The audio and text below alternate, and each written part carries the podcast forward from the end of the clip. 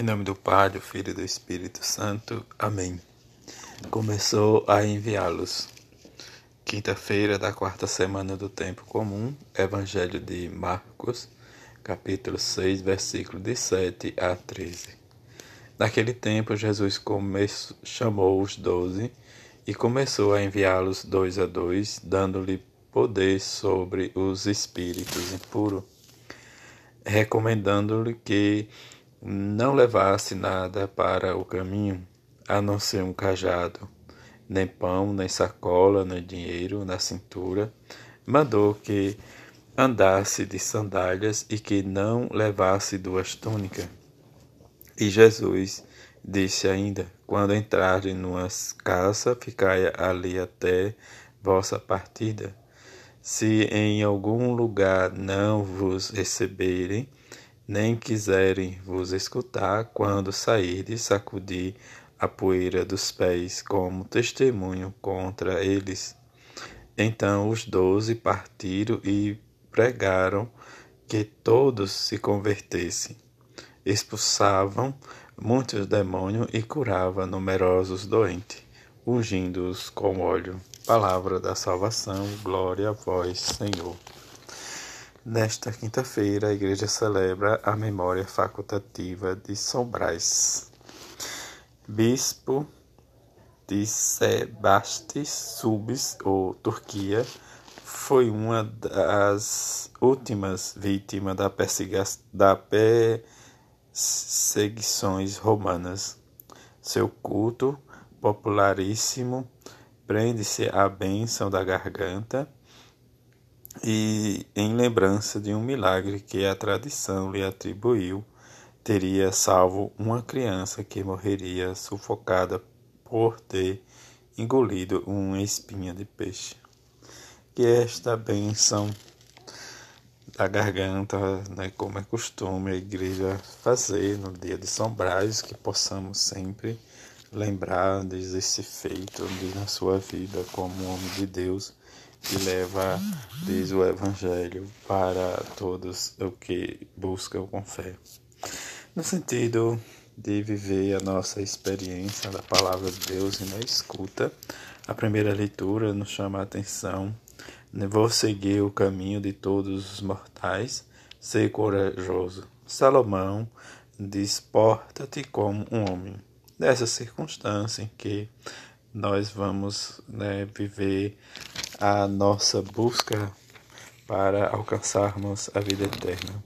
A vida eterna consiste em né, estar sempre buscando desde os sinais da presença de Deus em que se forma e se realiza em cada um de nós quando vamos abrangindo o coração daqueles que nós temos muitas vezes dificuldade. Nesse sentido, diz uh, o rei Salomão, como conhecendo a sua história, ele vai realmente diz, ficar no lugar de seu pai, Davi, e diante de uma conduta de ser realmente, né, diz esta experiência, como a própria leitura não vai chamar a atenção, de conservar uma boa conduta, caminhando com lealdade diante de mim, com todo o teu coração, né, com todo o seu coração e com toda a sua alma, jamais te faltará um sucessor, diz no seu trono, no trono de Israel.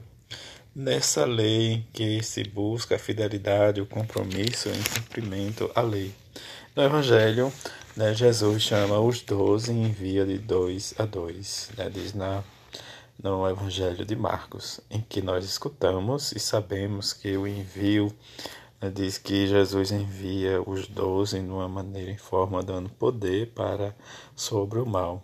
E não levar nada consigo, né, de somente um bastão, né, diz, e a sandália no pé, para poder caminhar, diz, com facilidade, diz, devemos aceitar a hospitalidade, né, diz, e ser hospitaleiros também, diz. A narração também nos nos lembra a questão dos enfermos, dos doentes, como o próprio Evangelho nos diz, né, diz para expulsão do demônio e curar os enfermos, né, impondo as mãos. Né. Isso nós precisamos sempre recorrer ao sacramento da unção dos enfermos, esse que nos prepara diz, e nos leva no sentido de uma cura profunda quando vamos né, fazer algo, viajar, deveria ser o né, correto, de buscar o sacerdote ou para uma confissão ou para a unção dos enfermos. E aí, quando fomos fazer diz, uma cirurgia, algo assim que nos impossibilita, às vezes, né, o receio de, de ter, enfim, né, de, na nossa vida e irmos para a vida eterna. Perceber diz a linguagem, a riqueza em que o evangelista nos narra desde a vida de Jesus com o testemunho dos apóstolos. Isso é interessante porque nos dá e nos abre desde o caminho para ver a ação de Jesus.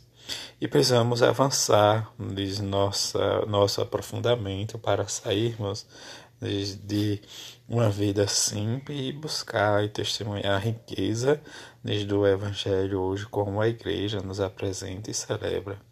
Essa é uma vocação, né, nem que nem todos né, estão dispostos nesse sentido, ser anunciador do Evangelho de Jesus.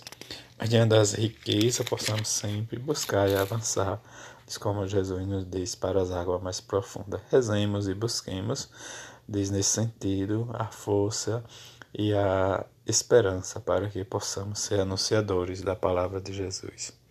E que esta quinta-feira possamos, né, diante de Jesus Eucarístico, rezar e pedir pela Santa Igreja, pela santificação do clero, para que possa realmente avançar e evangelizar cada um de nós e que possamos realmente ser evangelizadores como Jesus realmente nos envia para a nova missão do reino de Deus. Assim seja. Amém.